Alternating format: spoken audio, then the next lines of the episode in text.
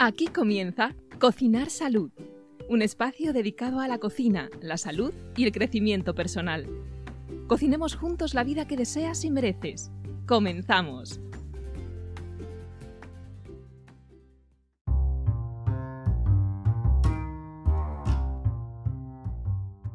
Hola, bienvenidos todos y todas a un nuevo episodio de Cocinar Salud, el podcast que comparto con Laura Muñoz, en el que hablamos de cocina y salud, como no podía ser de otra manera, claro. Y hoy, pues para honrar el podcast, traigo a un invitado muy especial, eh, Asier Urbina, que es chef, es cocinero y además se preocupa un montón por la salud. Hola, Asier, ¿qué tal? Muy buenas, ¿qué tal estamos? Encantado. Pues, un placer estar aquí. Muchísimas gracias por prestarte, por regalarme unos minutos para conversar. Y, nada, simplemente para la gente que no te conozca, ¿quién eres? ¿Quién es Asier? Cuéntame un poquito.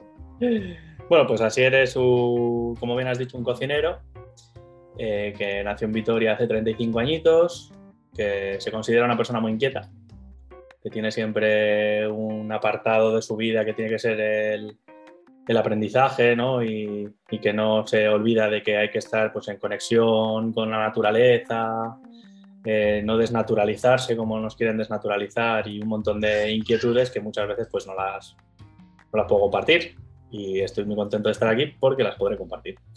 Pues genial. Oye, eh, y así va a ser. Cuéntame un poquito, ¿tú te has dedicado al mundo de la cocina desde cuándo? Bueno, eh, de manera juguetona, pues yo creo que desde que tengo uso de razón he estado en casa, porque para mi padre siempre ha sido un hobby la cocina y para mi madre también, entonces pues desde muy, muy, muy, muy pequeño siempre ha sido la actividad que he compartido con mis padres, cocinar. Imagino que en un momento dado decides dedicarte profesionalmente a ello. Exactamente. Con 16 años llego un día a casa y, bueno, pues eh, ahora ya no sé cómo está la, la normativa, la ley, pero antes eras menor de edad, tenías que tener el, una firma de tu padre autorizándote a trabajar por ser menor de edad y llegué a casa con una orden para trabajar en un restaurante los fines de semana que mi padre rechazó muy sutilmente y dijo que no me lo iba a firmar, que lo que tenía que hacer era estudiar y eh, sin embargo mi madre pues acabó ahí haciendo un poco de si es lo que quiere hacer el chaval, pues déjale hacer. Y, bueno, pues hasta aquí no me ha ido tan mal. O sea que al principio empiezas trabajando los fines de semana y tienes que pedir permiso. Y luego más adelante imagino que te dedicas a tiempo completo. Sí, pues empieza a trabajar fin de semana como ayudante de cocina sin tener ni idea de nada. Eh, no sé si eran 50 euros todo el fin de semana, viernes, sábado y domingo, un porrón de horas, lo que era la hostelería. Entonces, pues me doy cuenta que hay como que dos hostelerías un poco muy marcadas, ¿no? Que es la hostelería real que vive casi todo el mundo, que es eh, muy sacrificada, se gana muy poco, se mete muchas horas, la gente, yo creo que además el empresario pues muchas veces se aprovecha de ello, eh, el típico cocinero zoquete y tal, y otra hostelería que es un poco más profesional, en la que te puedes interesar, estudiar o hacer un poco más, más notable la función de cocinero, porque claro, estamos hablando de que ahora sí, ser cocinero es cookie guay y somos súper chichis, pero hace, hace 20 años era era una profesión que no creo que estuviese tan bien considerada. De hecho, era motivo de mofa, como te habrá pasado a ti. También eres cocinero, ¿no? Cuando, cuando eras muy pequeño y decías que querías ser cocinero, la gente seguramente se haya reído de ti. Y, a pesar de las risas, de las mofas, a pesar de esas primeras experiencias en una cocina los fines de semana pringando como un, como un capullo, cobrando 50 pavos, a pesar de eso, imagino que decides dedicarte profesionalmente a ello. ¿Qué, ¿Qué, pasa ahí para que digas, doy el paso? ¿Qué ves en la cocina? Eh, pues que era algo que me llenaba mucho. Me parece que es muy pasional, me parece que es una profesión que tiene que estar muy dentro de lo que es el individuo, que, es una de las cosas que me dan ahora un poco de pena del glamour que se vive ahora con la cocina, ¿no? Hay, hay hasta carreras universitarias para, para ser chef y claro, al final es un, un, gasto económico y de tiempo que luego a ver si se ve trasladado en el trabajo en el puesto final, ¿no? Creo que ser cocinero pues es como ser marino o ser minero, ¿no? Son profesiones que son muy duras y que tiene que ser muy vocacional, muy vocacional, pues no. ¿Tú, eres de la opinión mía eh, que pienso que ha hecho mucho daño Masterchef al oficio? lo odio. lo odio, lo siento. Lo siento ser así. hace poco me dijo un, jefe mío, es que solo lo ves o blanco o negro. Y es verdad que ya no veo los grises. Lo odio. Creo que ha destruido mucho lo que es la profesión. Que se podría haber hecho un buen trabajo de, pues, de ayudar realmente a la hostelería y lo que se acaba haciendo es un reality show donde aparece una estrella de rock que poco o nada tiene idea de cocina, de lo que significa trabajar en una cocina, de lo que significa el sacrificio, el hacer otra familia, porque al final estarás de acuerdo conmigo que no eres cocinero. Tienes una segunda familia que es la hostelería o trabajar en un restaurante de hostelería donde, donde haces unos vínculos muy, muy, muy, muy, muy fuertes, ¿no? De camaradería, de, de que todos somos iguales, de que tu problema me lo traslada a mí, de que llevo muchas horas compartiendo un tiempo contigo, de que hoy no estás feliz, ¿qué te pasa? Y creo que se vive, eh, es parte de lo que engancha, ¿no? Que es algo muy vivo y muy intenso en cada momento. Sí, yo estoy de acuerdo contigo. Creo que hay formatos televisivos mm, gastronómicos que molan bastante más. Soy mm. súper fan de Maestros de la Parrilla, por ejemplo. Seguro que te mola porque como que es más real, ¿no? En todos los aspectos. Más... Pero bueno, en fin, aparte de eso, trabajas en un montón de restaurantes. Trabajas en restaurante Ikea, que es un restaurante que yo lo recuerdo como un clásico de la cocina vitoriana, que, que bueno, que pilotaba y que está bastante guay. Pasas por un hotel, ¿no? Sí. Y, después del hotel te, vas a vivir a Madrid porque te sale una oferta de trabajo. Sí, de otra forma diferente de ver la cocina, que otra de las cosas que veo aquí, que muchas, porque todo esto que te estoy contando ya ahora son unas pedradas que llevan años conmigo, ¿vale? Te puede gustar la cocina, pero no gusta la hostelería. Claro. Esto es algo que hay que separar, ¿no?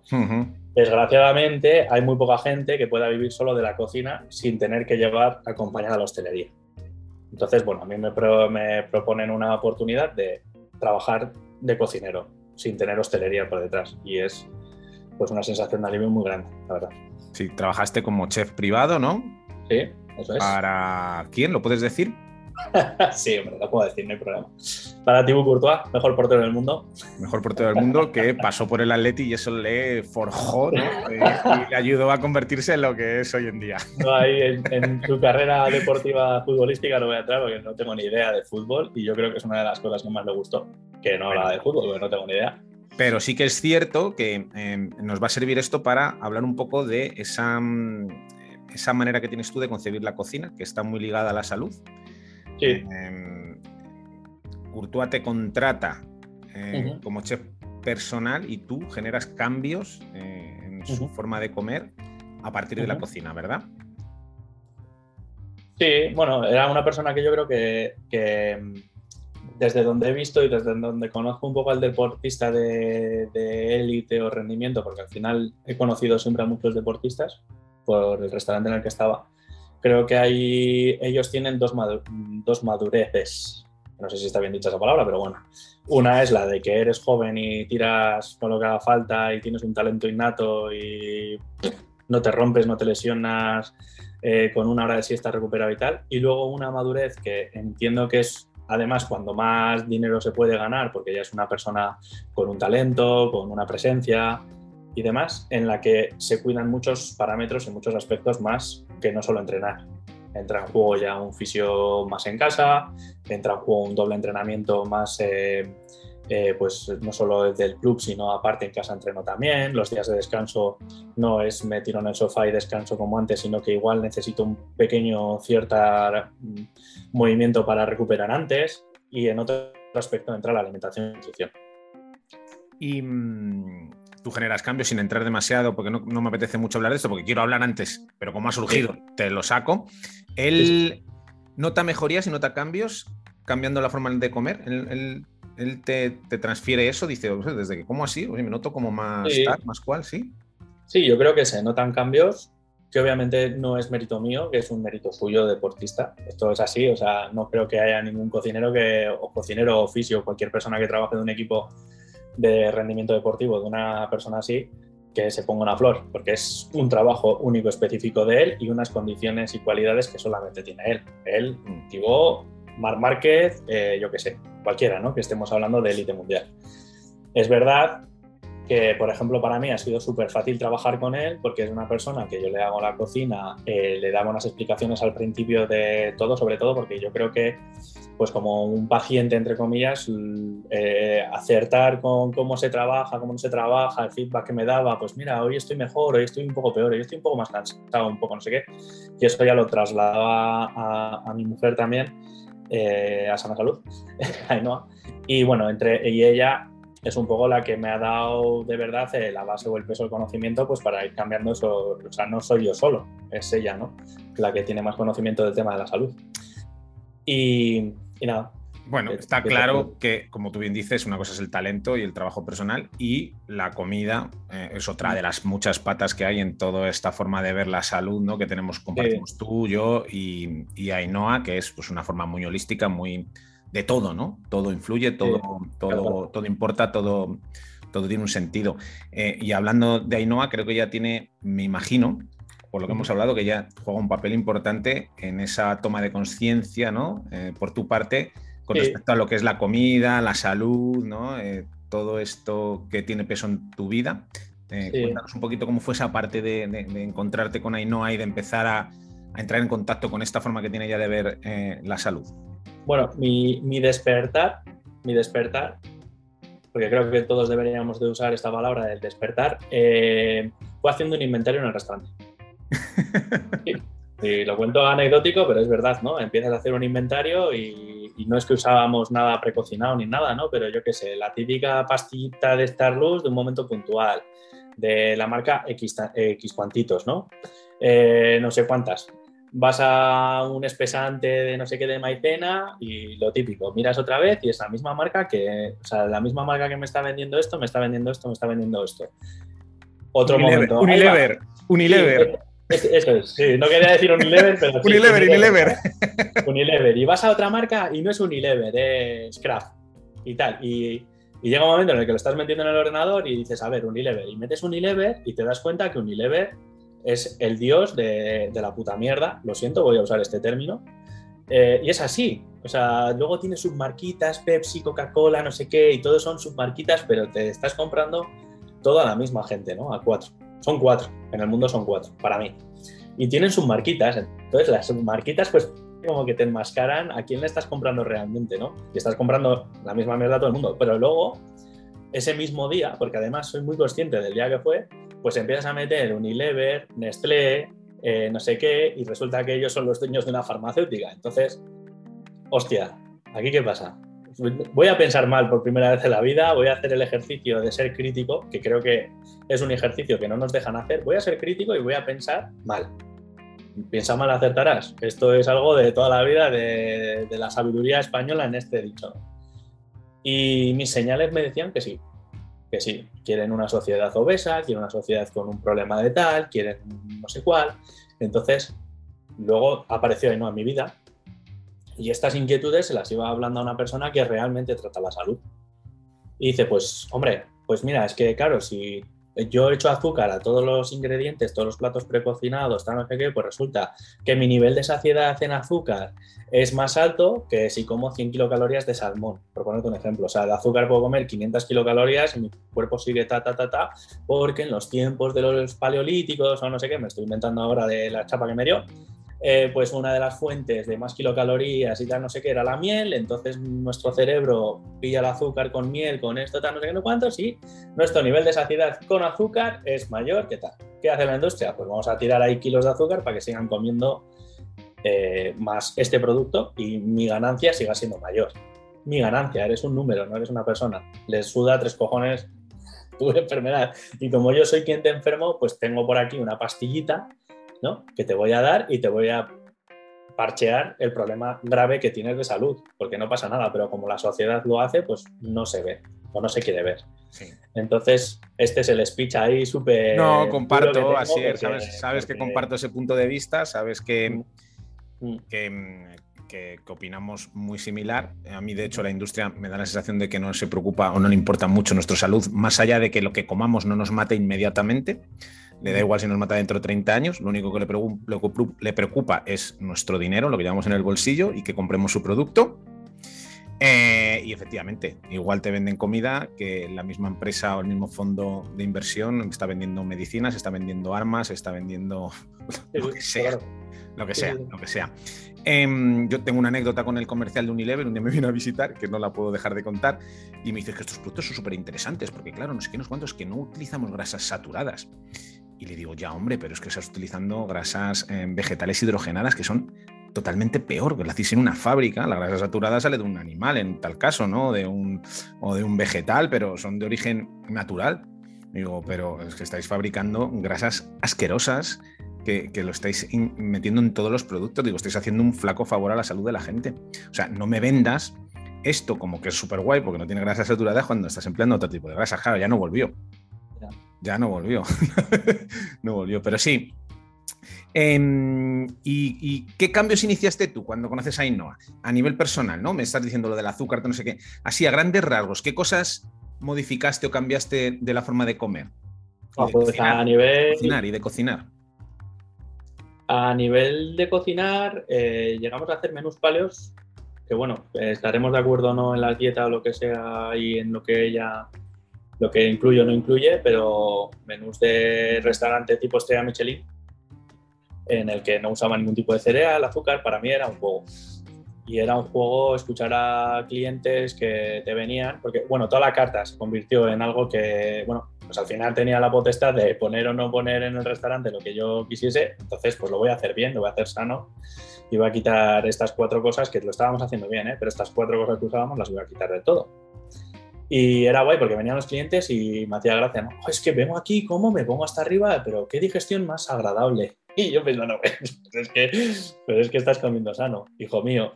o sea, el margen del precio y de lo que pagues o no pagues, estás comiendo sano, ¿no? Y cuántas veces creo que la industria, eh, a base de publicidad, nos mete eso, ¿no? Que eh, el colacao es bueno para desayunar, bueno, no le des colacao a tu hijo para desayunar, ¿qué estás haciendo, por favor? Si es colacao, ¿no? estas cosas, entonces Claro, pues no, le des, pues no le des de desayunar, punto. Que hay mucha gente que se vuelve loca y dice, mi hijo sin desayunar por el mundo y digo, hombre, no pasa nada. Pues en el restaurante conseguimos hacer eso y fue una etapa muy bonita, muy gratificante para mí. Y luego cuando fui al hotel, pues fue la antítesis, porque me obligaban a comprar cosas que estaba totalmente en contra. Entonces fue una lucha muy grande interna para mí y fue también una de las cosas por las que me acabé marchando, ¿no? no puedo estar yo aquí predicando con cosas que luego, que no quiero decir que el hotel lo haga mal, entiéndeme, pues hacen costes, precios, mil, mil historias, porque la gente es verdad que no tiene una cultura para eh, pagar un menú de turismo de más de cinco pavos, pues es que por cinco pavos, hijo mío, te los doy a ti a ver qué compras en el supermercado, ¿sabes? Sí, hay veces que está un poco reñido, ¿no? El tema de salud y eliminar productos altamente procesados con, la economía. Pero a pesar de eso, yo creo que se puede comer bastante bien. sin gastar tanto dinero, simplemente eliminando de la cesta de la compra. Yo se lo digo a todo el mundo, ¿no? Eh, deja de, comprar cosas que no valen para nada. ¿Para qué quieres Coca-Cola? Litros de Coca-Cola, bebe agua, coño. ¿Para qué quieres galletas de desayuno? ¿Para qué quieres snacks? ¿Para qué quieres patatas fritas? ¿Para qué quieres todo Pero eso tiene que estar. Eso tiene que estar. Y esto es un ejemplo que tengo yo en la mente porque en el buffet de desayunos había un rincón healthy, ¿vale? Frutita pelada, eh, algún smoothie, alguna cosa un poco así, bueno, más elaborada, qué. Eso no tenía venta. Lo que tiene venta son los donuts, los croissants, eh, los kilos y kilos de mermelada, eso es lo que tiene venta. Y además, eh, creo que hay un problema muy grande que cuando estamos de vacaciones o, el fin de semana, el hotelito, no sé qué, como que desnaturalizamos la dieta que llevamos a diario y nos ponemos hasta el culo de mierda. Y es como, no, es el reset, pero ¿qué reset te estás haciendo si te estás... O sea, realmente hay un concepto de festividad, ¿no? Que, además claro, ya podemos entrar un poco a nivel cultural, ¿no? Eh, cómo relacionamos las fiestas o los periodos festivos con determinados alimentos que a lo mejor antes pues podían tener un sentido, ¿no? Yo siempre pongo el mismo ejemplo, digo, a lo mejor para nuestras abuelas o nuestras bisabuelas comer dulces un día festivo concreto tenía un sentido porque no había mucho azúcar, porque era caro, porque realmente estaban festejando. Pero hoy creo que la típica, nos lo han dicho los abuelos siempre, ¿no? la típica onza de chocolate al abuelo era, bueno, lo que tú acabas de comentar, ¿no? El día de Navidad es un turrón, joder. Claro. Pero, pero viviendo en un entorno en el que vivimos, rodeados de este tipo de comida, pues no tiene mucho sentido eh, pero, la, pero la asociación ha quedado, de alguna forma, a nivel inconsciente, ¿no? Queda esa asociación entre festividad, celebración y alimentos, mm, em, pues yo qué sé, llenos de azúcar o, hipercalóricos o hiperpalatables, ¿no? Queda esa asociación inevitablemente, como, como estamos constantemente con ganas de celebrar cosas, lo que sea, ¿no? Simplemente que he salido de trabajar, ya es una celebración, y estamos rodeados de cosas, pues al final caemos siempre en, el consumo de este tipo de alimentos. Y fíjate, si no vamos a un buffet de desayunos de un hotel, vamos el fin de semana por ahí y nos ponemos hasta el ojete de lo que haya, de todo, todo, todo. Sí, sí, entonces es, era, es complicado esa guerra. O sea, es una guerra que eh, hay días que estás contento por lo que estás luchando, haciendo y esto, pero luego es verdad que si pasas ahí a ser un cuadradito y pasar por el agujero, pues bueno, pues es lo que hay. Cada uno. Yo siempre digo, o sea, una de las cosas que más me fastidian realmente es que se ve la alimentación como algo para jugar, un hobby. El que es un poco más talibán de la alimentación es que. Eh, y te llaman casi idiota, ¿no? Con ese comentario. Y yo lo único que pido ya, o sea, yo ya no pido comer bien o que coma la gente bien, es ser consciente con lo que estás comiendo.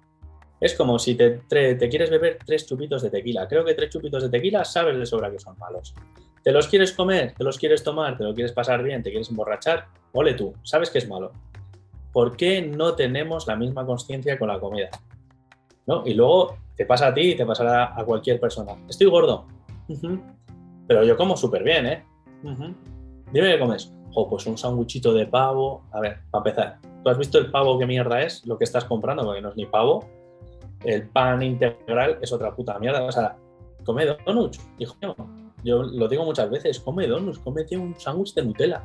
Si vas a ir mucho más feliz en el aspecto de que estoy comiendo guarro y estoy gordo, porque estoy comiendo guarro, no estoy comiendo sándwich y estoy comiendo una puta mierda. ¿No? Es como. O, yo qué sé, esta vertiente de moda que me da otra, francamente asco, después como son, de la repostería healthy. ¿Eh? Es que eso me pone malo, tío. No, es súper healthy, es una mousse de no sé qué con 80.000 kilos de pasta de dátil. Pues mira, healthy, healthy, no sé para quién.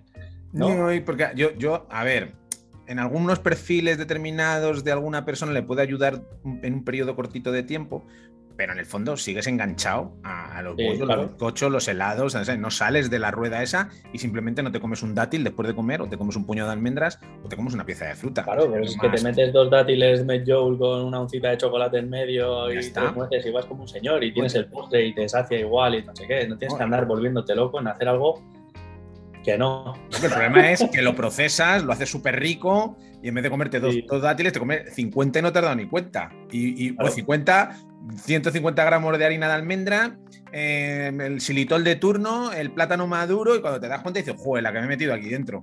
Vamos, bajo la idea de que es muy healthy. Es que el problema que hay así, me da la sensación es que hay un montón de información, está todo como embonzonado, ¿no?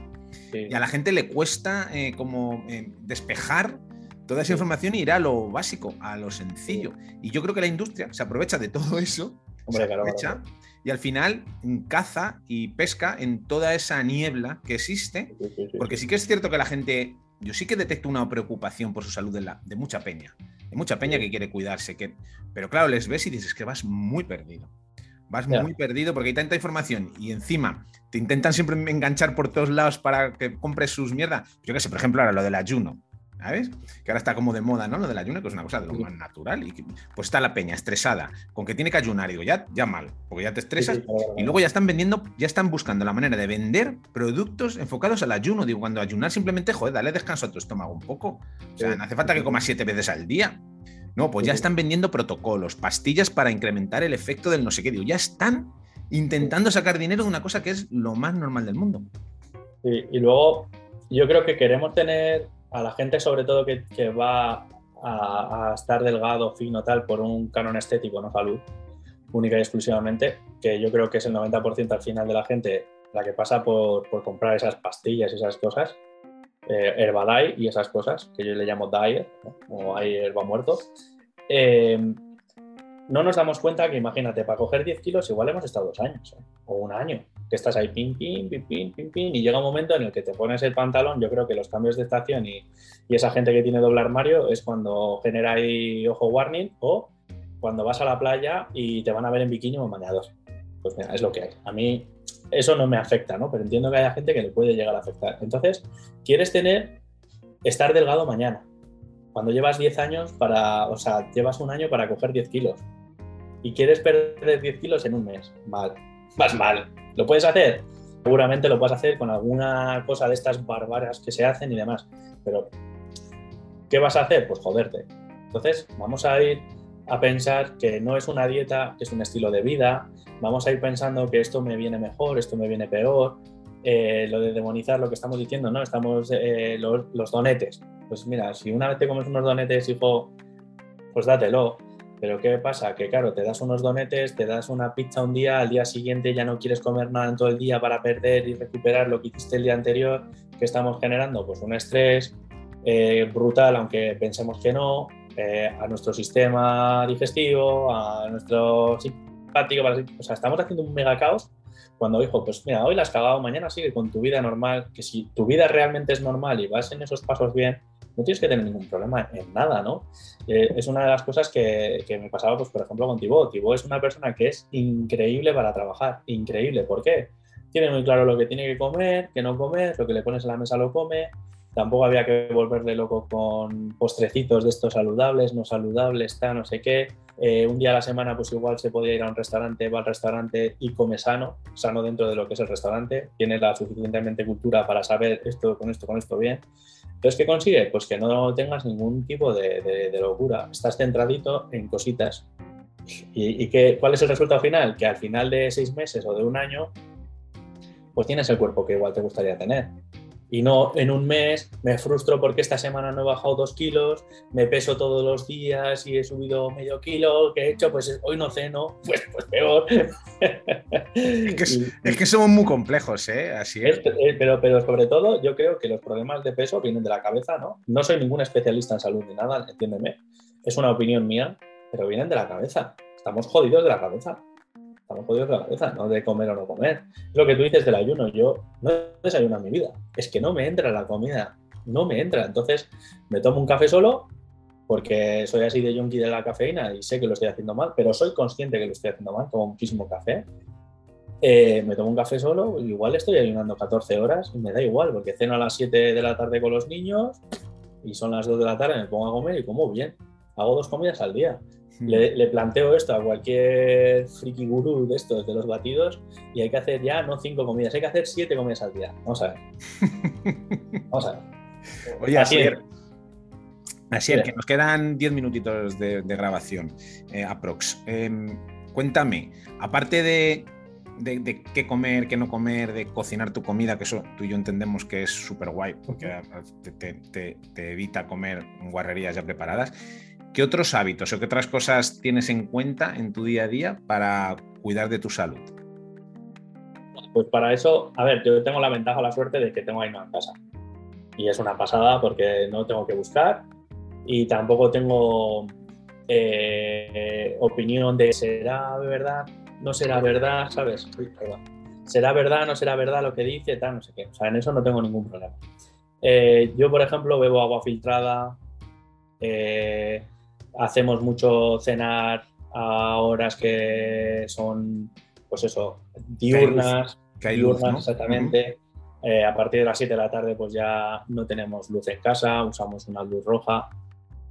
Eh, por ejemplo, ahora que nos hemos cambiado de casa, pues estamos de alquiler y la dueña decía, no, césped artificial, pues hemos hecho la inversión de poner un césped natural para hacer pisar descalzo, hierba, o sea, intentar siempre tener una conexión con lo que somos, que no dejamos de ser animales. Entonces, hacer lo que un animal haría. Mm, a partir de las 7 de la tarde no hay luz, no sé qué, vamos a alargar un poquito más el día con una luz roja y vamos a irnos pronto a la cama. Eh, a la mañana la luz de los infrarrojos de primera de la mañana tal, pues intentamos tomar un cafecito en la terraza para que nos dé la luz, ¿no? Al final somos animales diurnos y, luego pues intentar eh, tener un momento de relax, bien sea haciendo un poquito de deporte, mi mujer haciendo yoga, lo que sea, pues para eh, tener ese momento de paz tuya, una hora. Y, ahora, por ejemplo, yo he adquirido, estoy metiendo ir a un psicólogo. No considero que me pase, que me pase nada, entre comillas, pero entiendo que, bueno, tener esa herramienta de confianza de una persona que te vaya orientando, que te va haciendo eh, preguntas, te vas abriendo y demás, creo que es una buena herramienta para la salud mental. Y, repercute muy positivamente en la salud física. Eh, sí, claro, claro, La buena, Claro, la buena gestión emocional, el, gestionar nuestras emociones también nos evita los focos de estrés y tú sabes que el estrés al final genera un montón de cambios en el cuerpo, así que todo lo que sea gestionar emociones y aprender a hacerlo es cojonudísimo. Eh, y la gente va a decir, oye, viene un cocinero aquí que le preocupa la salud, ¿no nos va a dar unos tips o unas, unas, unas pautas, unas guías algo que podamos hacer en casa súper sencillo, porque a la gente le cuesta un montón eh, cocinar a, día de hoy, sabes, ¿no? Que le cuesta muchísimo ponerse a cocinar.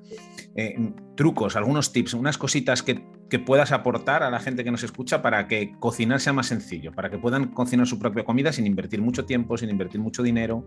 Ya sé que es complicado, pero oye, eres un genio, cuéntanos. un genio, Mauro.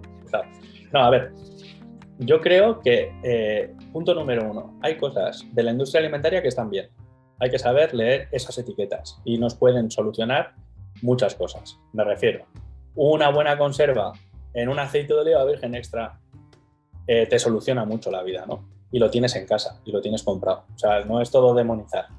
Esa sería una parte de tener una despensa en la que tengamos la cultura de saber leer lo que pone ahí y si no aparecen es, azúcares y cosas acabadas en osa, ya vamos bien. Esa es la primera. La segunda, a mí me suele gustar mucho tener embutido también de calidad. El jamón ibérico, vale, parece que soy súper snob y demás. Hay embutidos que son buenos. Hay pechuga de pavo que sí también nos entendemos a leer y demás.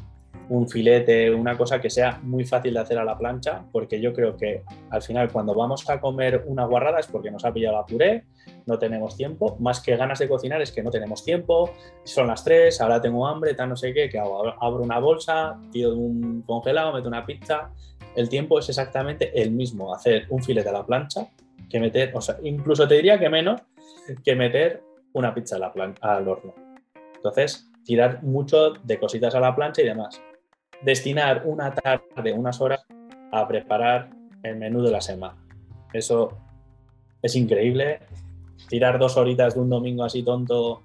Además, voy a decir algo, los que vivimos en Madrid tenemos la suerte de que el domingo abre el supermercado, que entiendo que es una putada para todos los que trabajan en, supermercados y demás, por el tema de la conciliación familiar y demás, pero el domingo a la mañana te levantas, vas al supermercado, compras cuatro cositas, preparas la comida ya con la cena del domingo para estar relajado y al igual que haces las tareas domésticas, tienes que hacer esto.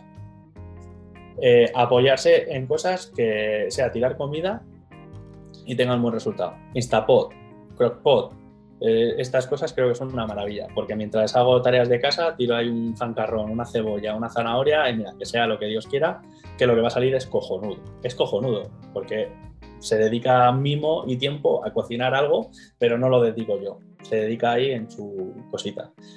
Tirar de horno y esas cosas, pues el día que vas a, cocinar ese día, pues haces una bandeja muy grande, metes un montón de verduras y eso es una buena, una buena base para, pues una cebollita y unos pimientos. Ahí tengo un salteadito para una ternerita guisada o unas albondiguitas y ya lo tengo hecho. Eh, sigo, pues un calabacín salteadito, pues ya le hago un aceitito, los aceites también es interesante, aceitito de ajo, guindilla, tal, tener cuatro o cinco cosas, pues para echar. El calabacín que asado el domingo, pues lo tengo también para el martes, para comerlo salteadito, que lo puedo meter al microondas, que no soy muy fan del microondas y demás, pero bueno, entiendo que estamos hablando de gente y de comida de pim Entonces, apoyarnos en hacer, por ejemplo, una elaboración grande en el que se puedan subdividir en otras elaboraciones más pequeñas. Claro, es lo que hago yo. Mira, ahora mismo acabo de cocer, que tengo ahí cocido cuatro patatas, eh, medio kilo de zanahoria, medio kilo de judías verdes, y eso me da para cuatro comidas, tres guarniciones, un, entrante, añadirle una ensalada, le abro una lata de atún de esas ricas, como tú dices, un tomate y tengo una ensalada. Lo que se trata es de, invertir un poquito del tiempo libre en generar recursos que te permitan luego en el día a día no tener que tirar de guarrerías. De guarrerías. Y luego no pensar que, eso, que es quitar tiempo libre. No, es, ¿Qué voy a comer esta semana? O sea, eh, eh, al igual que hay mogollón ahora de las prioridades, ¿no? De que me vale un iPhone 1000 y el fisio me vale 70, pero me compro el iPhone porque el fisio es caro, ¿no? No, es la escala de prioridades que uno sabrá la que tiene y no la voy a juzgar, por supuesto. Y esto es lo mismo. Eh, créeme que dos horas, dos horas bien hechas de cocina te dan toda la semana, pero tranquilamente, ¿no? Dan, dan, cerrar, alguna cosa incluso la congelas, pero ya es un congelado que haces tú, ¿sabes? Y, que lo puedes sacar, o sea, puedes maltratar algo más la comida, obviamente no vas a ver óptimo de cocción, pero, pero creo que es interesante. Es interesante hacer ese trabajo que obviamente al principio va a costar mucho y luego es que lo vas a ir desarrollando sin querer. Pues eh, rectifico, no se trata de dedicar tiempo libre a cocinar, sino invertir vuestro tiempo en cosas que van a repercutir en vuestra salud y os van a hacer más felices, más sanos y Sí. humanos mucho más funcionales. Joder, Asier, pues ha sido un verdadero placer, tío. Da gusto hablar Sí, contigo. vale.